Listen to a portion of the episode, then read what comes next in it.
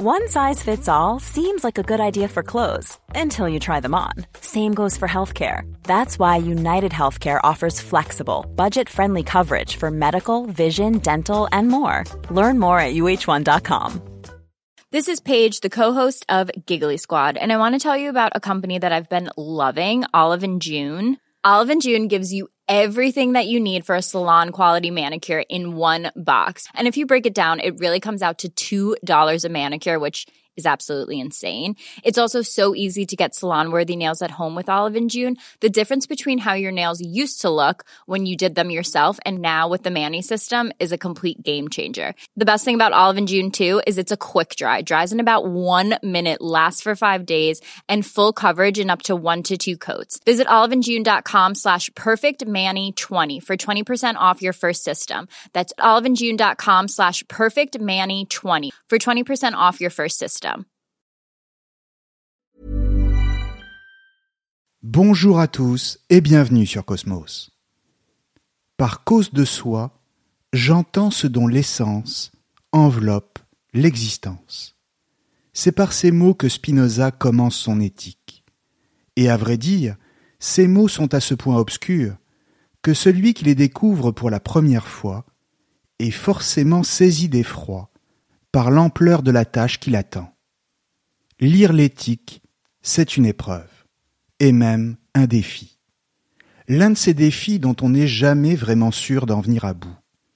Et de fait, c'est un livre qui exige de son lecteur un effort considérable. Cela peut prendre des années pour le finir, et surtout pour le comprendre. D'une certaine manière, c'est un livre qui ouvre une porte, plusieurs portes même, et qui les referme aussitôt sur celui ou celle n'aura pas le courage de persévérer. C'est un livre qui choisit ses lecteurs, et qui n'offre ses trésors, parce qu'on peut bel et bien parler de trésors, qu'à la fin, c'est-à-dire à ceux qui auront su le mériter. Pourtant, c'est aussi un livre qui, une fois qu'on a passé le seuil, et qu'on est entré dans sa compréhension, ne nous lâche pas, et vers lequel on revient régulièrement comme vers un ami. Une fois qu'on le comprend, il nous comprend, lui, en retour. Et même, il nous fait beaucoup de bien.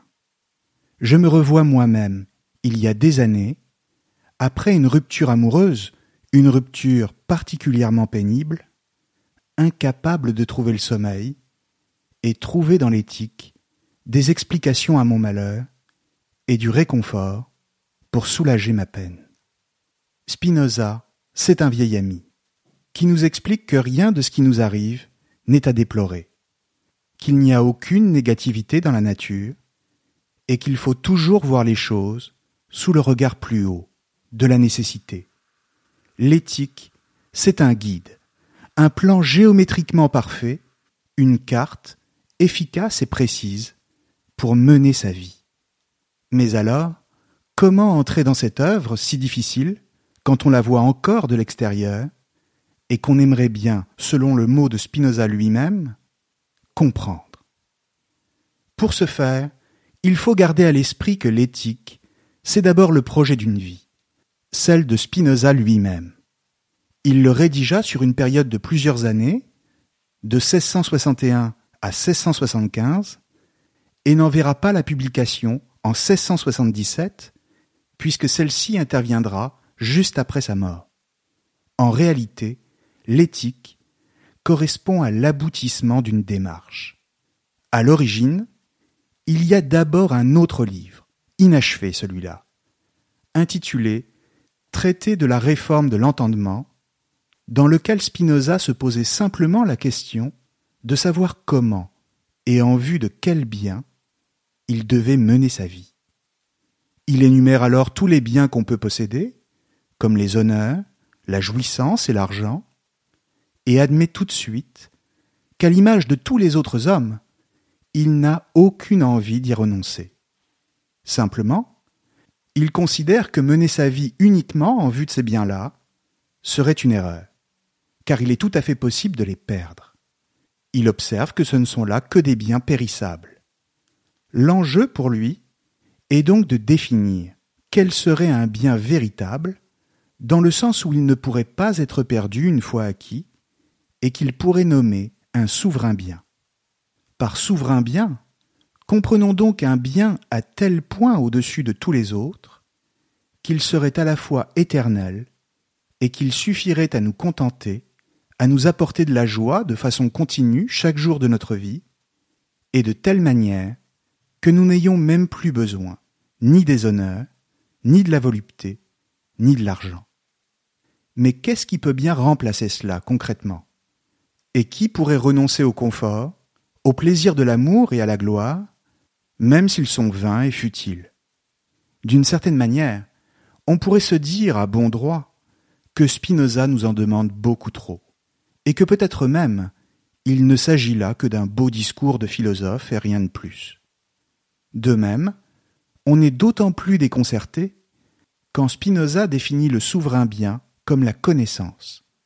Et en effet, on est surpris, car on ne peut s'empêcher de se demander, très concrètement, comment la connaissance pourrait contrebalancer tous les autres biens. Comment la connaissance pourrait-elle nous satisfaire de manière aussi intense? Comment pourrait-elle avoir le pouvoir de nous transformer et de nous rendre joyeux, et même de nous permettre de vivre une vie parfaite. Or, c'est précisément pour répondre à ces questions que Spinoza va se lancer dans l'éthique, et qu'il va construire une démonstration dotée d'une architecture géométrique, avec des parties, des définitions, des propositions, des scolies, des lemmes, et le tout organisé selon un enchaînement strict et parfaitement rationnel. L'éthique, c'est sans doute le sommet de la philosophie rationaliste. Simplement, il ne s'agit en rien d'une démonstration déconnectée de la réalité, mais justement d'un retour à ce qui constitue le réel, et partant d'un chemin pour savoir mener sa vie. C'est d'ailleurs pourquoi cela s'appelle simplement éthique. Comprenons bien ici que l'éthique, ce n'est pas la même chose que la morale. Quand la morale consiste à définir des valeurs absolues et des commandements, auxquels il faut obéir sans discuter, une éthique, c'est au contraire une manière de choisir ses propres valeurs par soi-même et par le seul exercice de son esprit. En clair, une éthique, c'est un art de vivre, une technique pour savoir comment mener sa propre vie, non pas en vue d'un bien absolu, mais en vue de ce qui est bien pour soi, ce qui est à la fois plus raisonnable et plus réaliste, mais sans tomber non plus dans le relativisme. Il ne s'agit plus de savoir ce qu'est le bien et le mal, compris comme des valeurs universelles, mais de comprendre ce qui est bon ou mauvais pour soi. À terme, l'enjeu est de savoir orienter sa vie vers ce qui nous permettra de nous épanouir et de ressentir de la joie. Et dans le même temps, à l'inverse, d'éviter tout ce qui pourrait nous faire ressentir de la tristesse et donc nous amoindrir, voire nous détruire. Il faut donc comprendre que l'éthique propose une philosophie pour la conduite de l'existence. Or, tout le problème des hommes, constate Spinoza, c'est qu'ils peuvent très bien savoir au fond d'eux-mêmes ce qui est bon pour eux, et dans le même temps, préférer quand même aller vers ce qui leur est mauvais. Et cela, comme s'ils étaient irrémédiablement attirés par des choses qui les réduisaient à la servitude. L'exemple du tabac ou celui de l'alcool, qui est plus précisément celui que donne Spinoza lui-même, sont ici parmi les plus évidents, pour bien comprendre de quoi il s'agit. Comme disait Ovide, je vois le meilleur, je l'approuve, et pourtant, c'est le pire que je fais. Fin de citation. En clair, faire le pire, c'est donner son assentiment à ce qui est mauvais pour soi, et donc, à coup sûr, se vouer à la tristesse, et à terme, à la destruction de soi. Et si les hommes agissent de cette manière, en donnant leur assentiment à ce qu'il y a de pire pour eux, c'est que la connaissance qu'ils ont des choses est presque toujours inadéquate, mutilée, incomplète. D'une manière générale, Spinoza considère que ce que les hommes tiennent pour des connaissances relèvent en réalité de l'ignorance pure et simple. En un mot, les hommes sont ignorants de naissance, et ils se trompent quasiment sur tout. Mais pire encore, certains trompent les autres, et notamment ceux qui, en toute probité intellectuelle, tentent d'accéder à la connaissance. Dans le viseur du philosophe, il y a tous les fanatiques, qui expliquent tout, le monde, l'univers et la nature, par Dieu et la divine providence.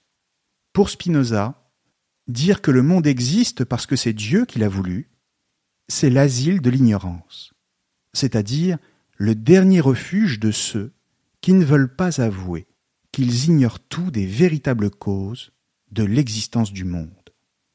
Or, Spinoza ne veut pas se soumettre aux mensonges qu'on lui présente comme des vérités. Il s'agit donc pour lui, d'emblée, de redéfinir l'idée de Dieu dans un sens différent de celui des religions. Spinoza nous explique que le monde dans sa totalité ne tient pas son existence d'une volonté divine extérieure à lui-même. Il n'y a pas de Dieu en dehors de la nature. Et on comprend pourquoi il n'a pas publié son livre de son vivant, lui qui subissait déjà les menaces des fanatiques et a failli mourir assassiné. Il n'y a pas de Dieu extérieur au monde et qui serait doué à l'image de l'homme d'une volonté. De même, Dieu n'est pas à comprendre comme une sorte de roi au pouvoir absolu. Ce sont les hommes qui lui ont donné cet aspect, avec une volonté et un soi-disant pouvoir de faire telle ou telle chose, ou au contraire de ne pas les faire. D'une manière générale, les hommes ont une conception anthropomorphique de Dieu. Mais en réalité, explique Spinoza, Dieu est une puissance impersonnelle qui n'a aucune volonté particulière. Pour Spinoza, Dieu, c'est la nature. Deus sive natura, dit-il en latin, ce qui signifie littéralement Dieu ou la nature, pour renvoyer l'un à l'autre, et inversement. Il n'y a pas d'autre Dieu que la nature elle-même. Pourquoi la nature est-elle divine?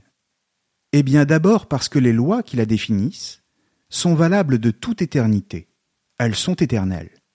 Elles ne changent pas. Elles ne sont pas soumises aux époques. Ensuite, parce que la nature est un principe qui non seulement se produit lui-même, mais aussi produit tout ce qui existe.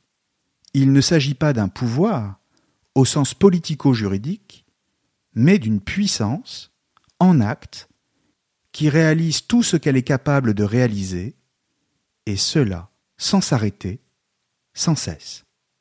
Cela signifie que si la nature produit des êtres, ce n'est pas parce qu'elle aurait décidé de le faire et qu'elle en aurait l'autorité, mais parce que c'est son essence même de produire. Elle est puissance. Enfin, parce que la nature, c'est la nécessité même. Elle ne peut pas ne pas être. De même, tout ce à quoi elle donne naissance, ces conséquences, sont également nécessaires en tant qu'elles sont conséquences de sa puissance en acte, laquelle se déploie à tout instant. La question de savoir pourquoi le monde existe, par exemple, n'a aucun sens pour Spinoza. Le monde existe parce qu'il ne peut pas en être autrement. Il est la conséquence de la puissance même de la nature qui est cause de toute chose. Et ainsi, on peut voir toute chose singulière sous l'aspect de l'éternité de la nature. Toute chose possède en elle-même une part de cette éternité. Prenons un exemple ici pour bien comprendre. Si vous regardez une chose dans la nature, disons un arbre, pour Spinoza, vous pouvez le regarder sous deux angles différents, deux points de vue. Le premier point de vue, c'est son aspect provisoire tout être et toute chose au sein de la nature est provisoire, fini et mortel. Son existence est limitée et il est voué à mourir et à disparaître. Mais à côté de ça, vous pouvez voir cet arbre sous un autre angle, c'est-à-dire cette fois comme une modalité de la nature tout entière. Il est une partie de la nature. Et de ce point de vue-là, cet arbre ne pouvait pas ne pas être. Il était nécessaire qu'il apparaisse à cet endroit-là et qu'il prenne cette forme précise parce qu'il est le produit de toutes les causes qui l'ont déterminé. Et en ce sens, il s'inscrit dans le cadre beaucoup plus large et éternel de la nature qui, elle, ne disparaît jamais. Tout le propos de Spinoza est donc de dire qu'il y a de l'infini dans le fini, de l'éternel dans tout être singulier, et donc dans tout ce que la nature produit, dans tout ce à quoi elle donne naissance. Tout être est à la fois fini et infini, selon l'angle sous lequel on le considère. Fini du point de vue de sa singularité, infini du point de vue de la nature dont il fait partie.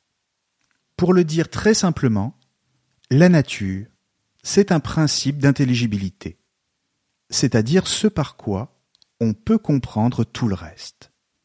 Jusque-là, ce principe d'intelligibilité, c'était le Dieu des religions.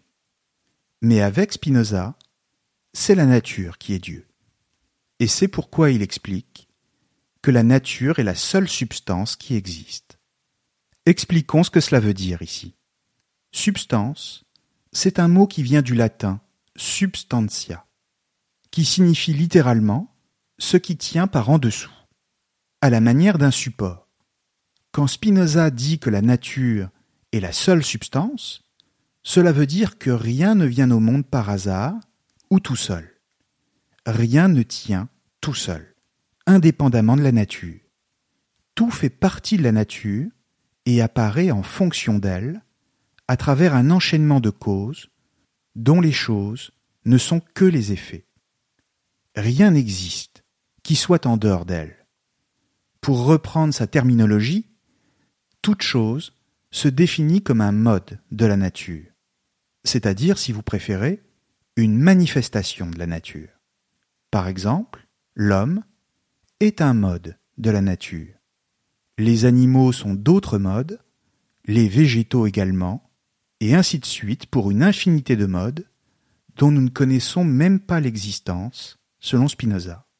Tous ces modes sont donc des manifestations, des formes d'une seule et unique substance, la nature elle-même et ils apparaissent encore une fois en fonction de causes précises. Simplement, la plupart du temps, nous ignorons la totalité des causes à l'origine des choses. Elles nous échappent, mais elles sont bien réelles. Et on pourrait dire que la nature, ce n'est rien d'autre que la somme de la totalité des causes, de l'ensemble de ce qui existe. Le système solaire, les planètes, les étoiles, les hommes, les animaux, et ainsi de suite. Or, pour Spinoza, tout ce qui existe, en tant que partie de la nature, est du même coup parfaitement nécessaire. Mais là encore, il faut insister. Demandons-nous une nouvelle fois pourquoi. D'où vient cette puissance de la nature? Comprenons bien que la question que pose Spinoza n'est pas celle des autres philosophes, qui, à la manière de Descartes, se demandent si Dieu existe et cherchent à prouver son existence. Pour Spinoza, de telles questions ne se posent pas, et l'existence de Dieu, c'est un fait. Mais dans la mesure où Dieu c'est la nature, il faut considérer sa puissance non pas sous la forme d'une volonté, comme je le disais tout à l'heure, mais d'un déterminisme absolu. Tout ce qui arrive dans la nature n'est pas l'effet du hasard, ni d'une volonté divine, mais simplement l'effet des lois de la physique, ni plus ni moins. Et ainsi, tout dans la nature, tout phénomène, étant parfaitement déterminé par des causes qui lui préexistent, ne pouvait pas ne pas exister. La puissance de Dieu, c'est ce déterminisme implacable. Or, si tout est déterminé, tout devient parfaitement connaissable. On peut tout connaître dans la nature. En ce sens, la connaissance de Dieu pour Spinoza est à la portée de l'homme. Là encore, le philosophe est porteur d'un scandale, car il s'élève contre toute une tradition théologique qui affirme justement que l'homme ne peut pas connaître Dieu. Et si l'homme pense s'élever à la connaissance de Dieu, c'est qu'il est impie, voire fou. Pour Spinoza, au contraire, Dieu est connaissable, car il n'est rien d'autre que la nature elle-même. Il refuse que l'ignorance soit une vertu. Il n'y a aucune vertu à accepter de ne pas savoir.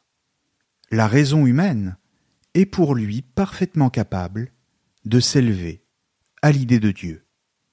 Encore une fois, comme je le disais tout à l'heure, l'enjeu de l'éthique, c'est de trouver le souverain bien pour accéder à la vie la plus joyeuse et la plus puissante. Souverain bien que Spinoza a lui-même défini comme la connaissance.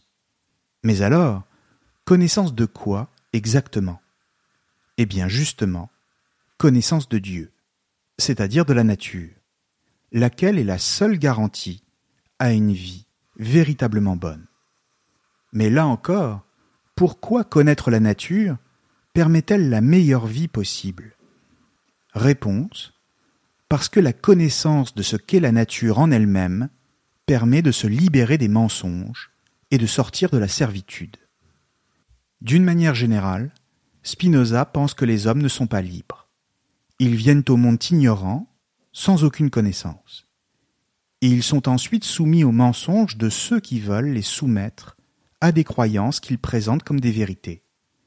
Comprenons bien que derrière l'enjeu théologique, se cache aussi un enjeu politique.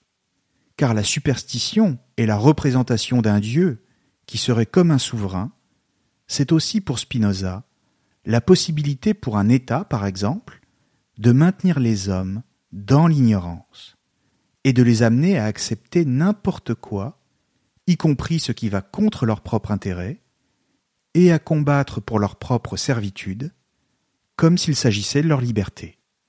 Ce à quoi il s'en prend, c'est l'ensemble des doctrines, religieuses ou politiques, qui consistent à maintenir les hommes dans leur état d'ignorance, et donc à les asservir, en leur faisant admettre toutes sortes de fausses croyances sur le monde et sur la nature. Ces fausses croyances, c'est d'abord ce qu'on appelle le finalisme, et ensuite l'anthropocentrisme. De quoi s'agit-il exactement? Pour le dire très simplement, le finalisme, c'est une conception de la nature qui consiste à dire que tout ce qui existe en son sein existe pour servir à quelque chose, et donc que tout a une fin, c'est-à-dire une finalité. L'idée du finalisme, c'est de dire que le monde lui-même, dans sa totalité, a un but, et qu'il se dirige vers une fin qui a été voulue par Dieu. Or, pour Spinoza, une telle idée est une absurdité. Pour lui, il n'y a pas de fin au sein de la nature, pas de but à atteindre. La nature est juste une puissance, comme on l'a vu, qui se réalise elle-même, et c'est tout. Elle se réalise tout en étant aveugle et étrangère à toute idée de finalité. Elle va, mais elle ne sait pas où elle va. La conséquence, c'est qu'il n'y a pas non plus d'intelligence au sein de la nature, voire de mauvais œil, avec un plan prédéfini, et auquel les hommes devraient se plier. Tout cela relève de la superstition pour Spinoza. De même, on peut exclure toutes les valeurs absolues, toute idée de bien ou de mal, qui n'ont aucune existence réelle, comme je le disais tout à l'heure, car rien dans la nature n'est ni bien ni mal tout est simplement bon ou mauvais pour soi. Par exemple, un serpent au venin mortel n'est pas un mal en lui-même. Il est simplement mauvais pour nous si on le rencontre, et surtout s'il nous mord. Mais rien en lui n'est ni moral ni immoral. Il fait partie de la nature, tout comme l'homme, et c'est donc à ce dernier d'éviter de croiser la route du serpent. Pour le dire comme Spinoza, il y a dans la nature ce qui peut être utile et ce qui peut être nuisible pour l'homme. Dès lors, cela implique une autre erreur, celle de l'anthropocentrisme, qui consiste quant à elle à considérer que tout dans la nature, jusqu'à la nature elle-même dans sa totalité, est là pour servir l'homme, qui en serait pour ainsi dire le centre. Le résultat, c'est que quand quelque chose dans la nature lui fait obstacle, il le prend pour un défaut de la nature, une défaillance, voire une incomplétude, ou même un vice. Or, l'homme n'est au centre de rien, et surtout pas de la nature. En ce sens, comprenons bien encore une fois qu'il fait partie de la nature. Il en est un des modes, tout comme les animaux ou les végétaux. Mais rien ne le destine à être au. Here's a cool fact. A crocodile can't stick out its tongue. Another cool fact, you can get short-term health insurance for a month or just under a year in some states. United Healthcare short term insurance plans are designed for people who are between jobs, coming off their parents' plan, or turning a side hustle into a full time gig. Underwritten by Golden Rule Insurance Company, they offer flexible, budget friendly coverage with access to a nationwide network of doctors and hospitals. Get more cool facts about United Healthcare short term plans at uh1.com. This is Paige, the co-host of Giggly Squad, and I want to tell you about a company that I've been loving, Olive and June. Olive and June gives you everything that you need for a salon quality manicure in one box. And if you break it down, it really comes out to $2 a manicure, which is absolutely insane. It's also so easy to get salon worthy nails at home with Olive and June. The difference between how your nails used to look when you did them yourself and now with the Manny system is a complete game changer. The best thing about Olive and June too is it's a quick dry, dries in about one minute, lasts for five days, and full coverage in up to one to two coats. Visit oliveandjune.com slash perfect Manny 20 for 20% off your first system. That's oliveandjune.com slash perfect Manny 20 for 20% off your first system. I'm Sandra, and I'm just the professional your small business was looking for. But you didn't hire me because you didn't use LinkedIn jobs. LinkedIn has professionals you can't find anywhere else, including those who aren't actively looking for a new job but might be open to the perfect role, like me. In a given month, over 70% of LinkedIn users don't visit other leading job sites. So if you're not looking on LinkedIn, you'll miss out on great candidates like Sandra. Start hiring professionals like a professional. Post your free job on linkedin.com/people slash people today. Everyone knows therapy is great for solving problems, but getting therapy has its own problems too, like finding the right therapist, fitting into their schedule, and of course, the cost. Well, BetterHelp can solve those problems. It's totally online and built around your schedule. It's surprisingly affordable too. Connect with a credentialed therapist by phone, video, or online chat, all from the comfort of your home. Visit betterhelp.com to learn more and save 10% on your first month. That's BetterHelp, H E L P. de quoi que ce soit, tout simplement parce qu'au sein de la nature, il n'y a pas de centre du tout. La nature est en elle-même dépourvue de centre. C'est l'homme qui, de lui-même, a non seulement assigné au monde un but à atteindre, une finalité, qu'il a assimilé à une soi-disant volonté de Dieu, et c'est encore l'homme qui s'est lui-même placé au centre de la nature, sans fondement et de façon illégitime. En ce sens, se libérer de ses préjugés, de ses mensonges et de ses illusions, c'est tout simplement revenir au monde tel qu'il est. C'est le voir tel qu'en lui-même, et sans les lunettes déformantes imposées par les doctrines de toutes sortes. Il s'agit de ne plus voir le monde en fonction de soi, mais pour ce que le monde est en lui-même. Le monde n'est pas là pour faire plaisir à l'homme. Charge à l'homme lui-même d'y faire son chemin, sans rien attendre du ciel, ni des choses, et en s'orientant, avec sa raison, pour seul guide.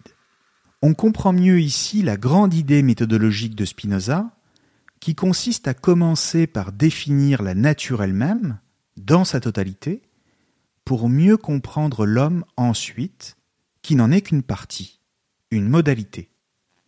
Comprendre la puissance de la nature d'abord, c'est se donner les moyens de saisir la place et le fonctionnement de l'homme ensuite. Pourquoi? Eh bien simplement parce qu'il s'agit de respecter l'ordre causal des choses. C'est la nature qui détermine l'homme et non l'inverse.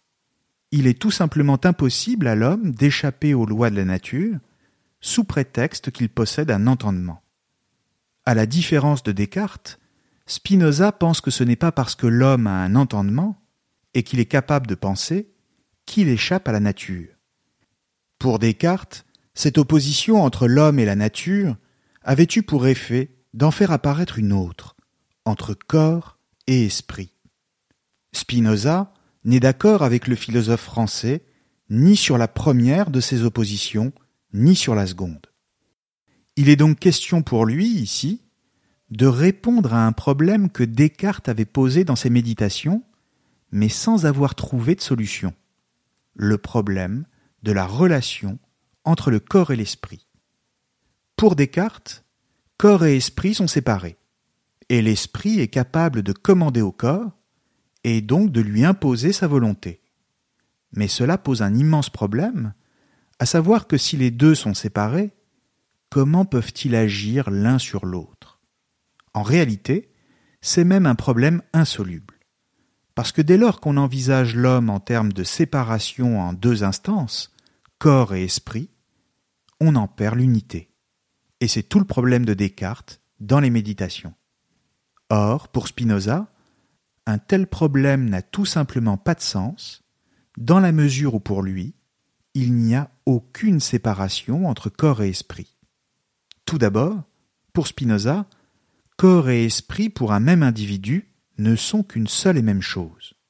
L'esprit, c'est en ce sens l'idée du corps. Pour parler de l'esprit, il faut donc passer par la compréhension du corps, ce qui est une véritable révolution philosophique qui laisse déjà entrevoir la pensée de Nietzsche et ensuite de la psychologie des profondeurs.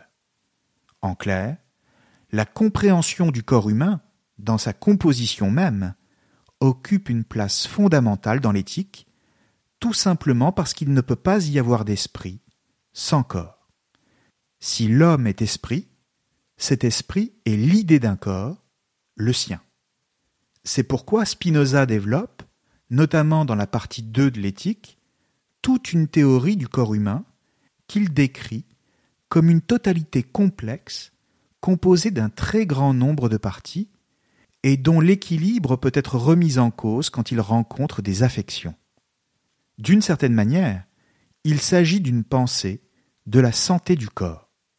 Or, tout le problème est que le corps rencontre sans cesse des affections, qui excitent certaines de ses parties au détriment des autres, et donc déstabilisent son organisation générale en colonisant littéralement la totalité du corps. Par exemple, disons qu'une boisson excite votre palais. Alors qu'est-ce que vous allez faire? Vous allez en reprendre une, et ensuite une autre, et ainsi de suite. À la fin, dans le pire des cas, le risque est de devenir esclave de cette boisson.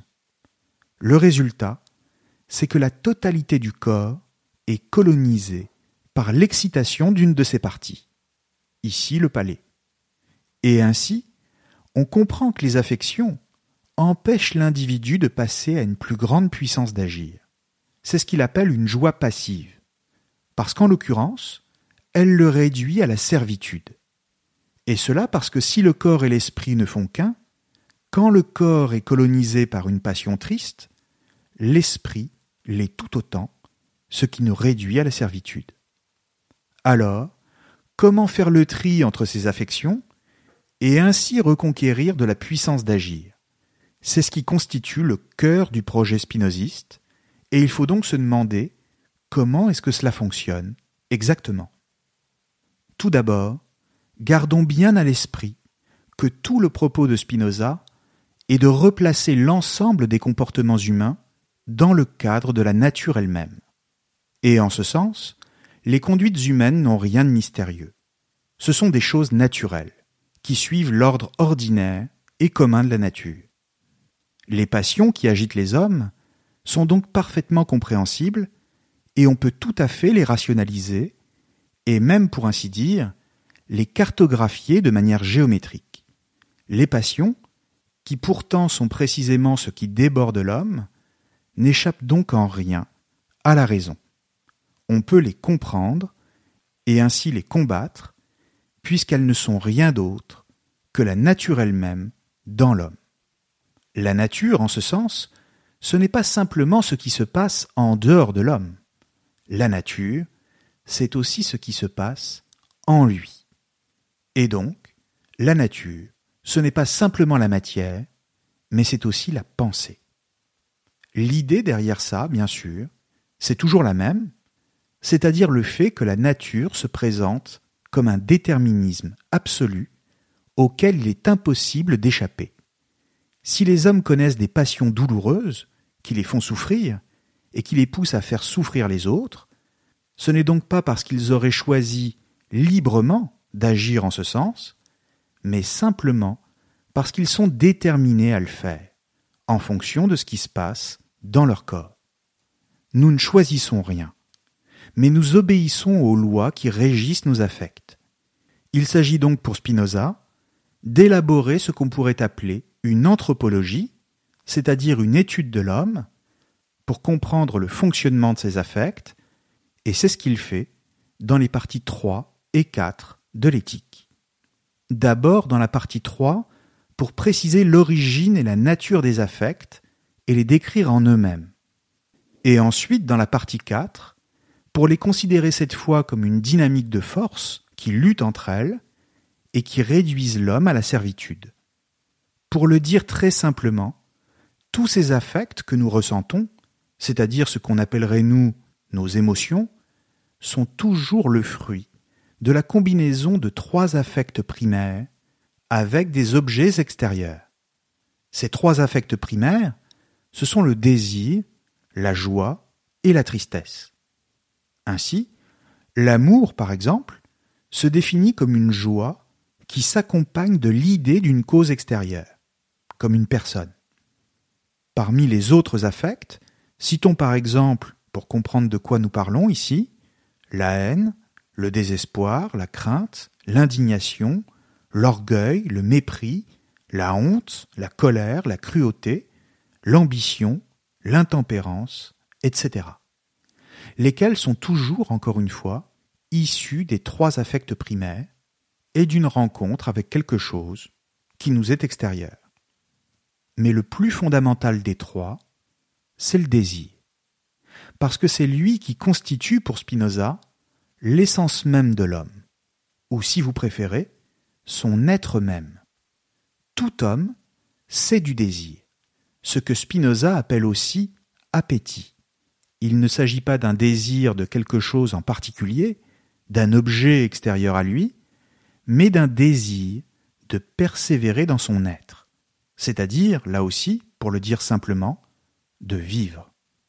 Il s'agit d'un appétit pour la vie.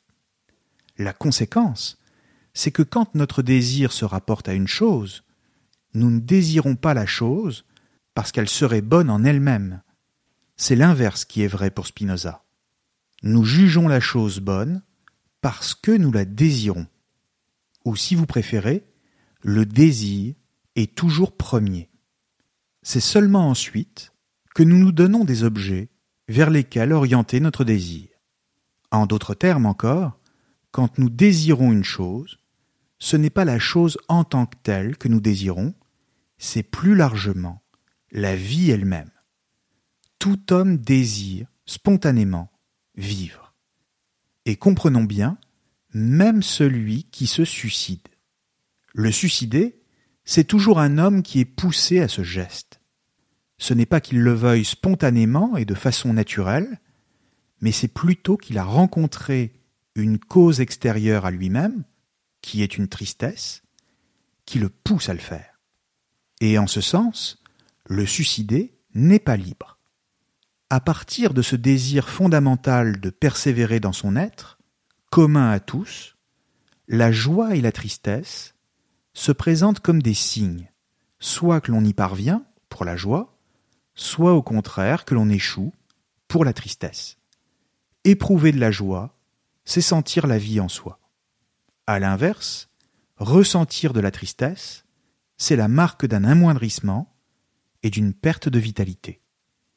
La rencontre des causes extérieures, c'est-à-dire des personnes, des objets, bref, de tout ce qui se présente dans le monde, va faire apparaître en nous, par combinaison, soit des affects joyeux, soit des affects tristes. Simplement, quand nous faisons la rencontre d'une cause extérieure, disons une personne qui nous agace par exemple, nous imaginons au moment où nous vivons la rencontre que cette personne constitue à elle seule la totalité causale de notre affect d'agacement. Nous imaginons que ce qui provoque de l'agacement en nous, c'est cette personne elle-même, en raison de son comportement, comme si elle avait, d'elle-même, décidé librement de nous agacer. Mais en réalité, expliquerait Spinoza, l'affect que nous éprouvons ici est trompeur, car la personne n'a en réalité absolument pas choisi d'avoir tel ou tel comportement. Sa manière de se comporter est simplement le produit d'un enchaînement de causes qui ne lui laisse aucun choix et qui fait qu'elle ne peut pas se comporter autrement. Tout simplement, elle ne dispose pas d'un libre arbitre. Or, comprendre une chose, c'est la saisir par ses causes. Il s'agit donc de comprendre le déterminisme absolu au sein de la nature, c'est-à-dire précisément ce que nous ne voyons pas d'une manière générale, au quotidien, pour nous libérer de ce qui nous apparaît comme négatif et qui provoque en nous un amoindrissement, comme ici l'agacement par exemple. Or, d'une manière générale, nous imaginons toujours spontanément que nous sommes libres, et donc que les êtres autour de nous le sont également. Nous imaginons qu'ils sont capables de faire des choix. S'ils sont comme ils sont, ou qu'ils agissent comme ils agissent, nous l'interprétons spontanément comme le fruit d'un choix libre et délibéré. Nous ne voyons pas le déterminisme derrière les êtres et les événements. Nous ne voyons pas la nécessité, c'est-à-dire, encore une fois, le fait que les choses ne peuvent pas être autrement que ce qu'elles sont. C'est pourquoi, pour Spinoza, l'intervention de la raison pour replacer les choses dans le contexte plus large des enchaînements de causes permet d'introduire de la clarté dans le monde. Le résultat, c'est qu'on ne voit plus le monde de la même manière. Car en replaçant chaque chose dans le contexte des causes qui l'ont précédé, et donc dans le contexte du déterminisme de la nature, et non de la volonté, on acquiert de chaque chose une connaissance adéquate. Et en effet, on commence à comprendre pourquoi et comment la connaissance rationnelle permet de changer notre regard et donc notre manière d'être au sein du monde. Et la conséquence, c'est que plus rien ne peut plus nous toucher directement. Alors maintenant, l'acceptation de la nécessité revient-elle à accepter les choses telles qu'elles sont, sans agir Cela nous prive-t-il de toute action? Pour Spinoza, la nature, dans sa réalité, est en elle-même parfaite. Il n'y a rien ni à lui retirer, ni à lui ajouter. La réalité de la nature, pour lui, c'est donc la perfection même. Et tout ce qui y prend place relève de la perfection. Voilà qui est étonnant au premier abord, et les contradicteurs de Spinoza ne manqueront pas de le noter, car dire que tout est parfait dans le monde, c'est aussi accepter le pire, la guerre, les crimes, les pires atrocités, et d'une certaine manière, considérer toutes ces choses comme relevant de la nature. Mais en réalité, Spinoza ne dit jamais qu'aucune action n'est possible.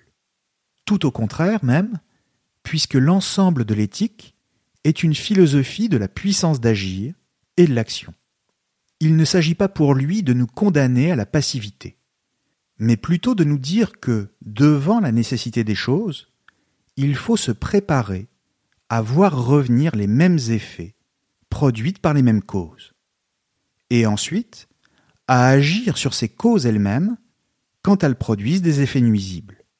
C'est en ce sens que dans la pensée de Spinoza, il y a encore de la place pour la liberté. Spinoza ne dit jamais que la liberté n'existe pas sous prétexte que la nature se définit comme une nécessité absolue. C'est simplement que la liberté humaine consiste en une coïncidence avec la nécessité. la nécessité de la nature tout entière d'abord, mais surtout sa nécessité à soi, en tant qu'individu. Ou si vous préférez, la liberté pour Spinoza consiste à adhérer à la nécessité qui est la nôtre d'être ce que nous sommes et de persévérer dans notre être. La liberté pour Spinoza, c'est de ne pas être empêché de faire ce pour quoi on est fait, et donc de déployer notre puissance, de faire advenir tout ce qu'on est capable de faire. Il convient donc de nous diriger, grâce à la raison, vers ce qui nous est utile, utile à la préservation de notre être, parce que cela provoque en nous de la joie, et nous éloigner de ce qui nous est nuisible, et qui fait naître en nous de la tristesse. Là encore, arrêtons-nous un instant pour saisir le fonctionnement d'un tel arbitrage entre les passions qui nous permettent de nous épanouir et au contraire celles qui nous détruisent. Comprenons bien que l'esprit de l'homme est un champ de force dans lequel les affects sont en lutte les uns contre les autres. Pour contrebalancer un affect triste, il faut un affect plus puissant. Or, tout le problème est que toutes ces forces sont autant d'affirmations contradictoires que rien ne peut venir arbitrer. La raison, en ce sens, n'est rien d'autre qu'une passion comme les autres, une passion froide, mais une passion quand même. Elle n'est pas une instance extérieure au champ de force lui-même et qui s'imposerait de sa seule autorité. Toute la question est donc de savoir comment la raison peut nous aider à sortir de la servitude que font peser sur nous les passions destructrices. Réponse Ce qui fait la puissance de la raison par rapport aux autres passions, c'est qu'en nous montrant la nature du point de vue de sa nécessité, elle nous les fait comprendre, ce qui crée en nous de la joie. Très concrètement, le fait même de comprendre quelque chose en utilisant sa raison nous rend joyeux. La raison est un affect qui s'impose aux autres affects, non pas parce qu'elle serait extérieure et qu'elle leur imposerait des commandements, ce n'est pas le cas, mais parce qu'elle est plus puissante pour créer de la joie, tout simplement. C'est pourquoi comprendre une idée vraie contient plus de puissance que de se laisser aller à des croyances toutes faites. Parce qu'en la comprenant, on ressent une joie profonde. Comme si on avait découvert quelque chose, une sorte de trésor, qui n'est rien moins qu'une vérité de la nature. Il ne s'agit pas de découvrir la vérité de toute la nature, du moins pas d'un seul coup, mais au moins une partie, et cela nous donne l'envie d'en savoir plus, et donc d'aller toujours plus loin dans la connaissance, ce qui nous rend toujours plus joyeux. Il faut comprendre cette joie ici comme une élévation progressive. La joie a elle-même pour effet de contrebalancer les affects négatifs et de s'imposer à eux pour les amoindrir progressivement et les réduire à leur minimum. Et donc, en comprenant les passions qui nous faisaient jusque-là souffrir, on se sent mieux. C'est de cette manière qu'il s'agit de combattre les affects qui s'accompagnent de tristesse, et donc de gagner en puissance d'agir, c'est-à-dire de reprendre une part de liberté.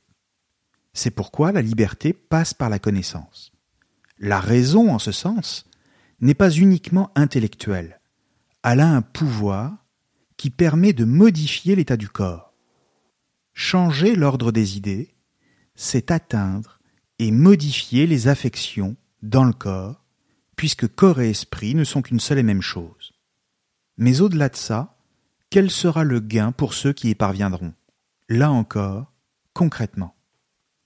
Ce gain, on pourrait même dire cette perspective générale, vers laquelle nous conduit toute l'éthique, c'est la joie elle-même, bien sûr, et au-delà, ce que Spinoza appelle la béatitude. Souvenons-nous là encore que l'éthique se présente sous la forme d'un parcours intellectuel, que Spinoza nous invite à refaire par nous-mêmes en suivant l'ordre de sa démonstration. Et ce chemin nous conduit concrètement à mettre en échec les passions tristes par leur compréhension rationnelle et ainsi à passer à une plus grande puissance d'agir, ce qui permet de connaître la joie et qui culmine dans la béatitude. Comprenons bien la différence ici entre les deux concepts. La joie, c'est ce qu'on ressent quand on passe d'un moindre à un plus haut degré de perfection. En clair, quand on remplace les idées fausses et les passions tristes par des idées adéquates qui sont source de passions joyeuses. La joie, c'est le signe même de ce passage. La béatitude, elle, c'est la perfection même, vers laquelle la joie ne fait que tendre. Elle est, pour ainsi dire, hors du temps. Car c'est ce qu'on ressent quand on considère la nature, non plus du simple point de vue des effets qu'on a sous les yeux, mais du point de vue de sa nécessité, et donc de sa compréhension rationnelle et de son éternité. On voit la nature subspecie eternitatis, dit Spinoza, c'est-à-dire sous un regard d'éternité. Il ne s'agit pas pour Spinoza de dire que l'esprit est éternel et qu'il survit au-delà de la mort, mais plutôt que quand on modifie notre regard sur le monde et sur ce qui nous arrive au moyen de la raison, on s'élève à quelque chose qui, elle, est éternelle, c'est-à-dire la nécessité même des choses au sein de la nature. Il s'agit de considérer les choses indépendamment de soi et donc de sa propre finitude. C'est en cela que consiste notre capacité à nous élever à une certaine forme d'éternité. Autrement dit, nous qui sommes des êtres finis, nous avons la possibilité d'accéder à ce qui demeure éternellement, à savoir les idées vraies. Or, rien ne peut enrichir l'esprit comme les idées vraies, le satisfaire davantage, et donc le rendre plus joyeux, dans la mesure précisément où nous ne pouvons pas les perdre. L'enjeu du départ était bien de trouver un souverain bien, quelque chose qui demeurerait éternellement et que rien ne pourrait nous enlever ni détruire. La réponse de Spinoza, c'est que faire l'expérience des choses éternelles par la puissance de l'entendement, c'est du même coup toucher la part d'éternité qui est en nous, c'est-à-dire notre propre esprit. Merci à tous et à très bientôt sur Cosmos. Mom deserves the best, and there's no better place to shop for Mother's Day than Whole Foods Market. They're your destination for unbeatable savings, from premium gifts to show-stopping flowers and irresistible desserts. Start by saving 33% with Prime on all body care and candles. Then get a 15-stem bunch of tulips for just $9.99 each with Prime. Round out Mom's menu with festive rosé, irresistible berry chantilly cake, and more special treats. Come celebrate Mother's Day at Whole Foods Market.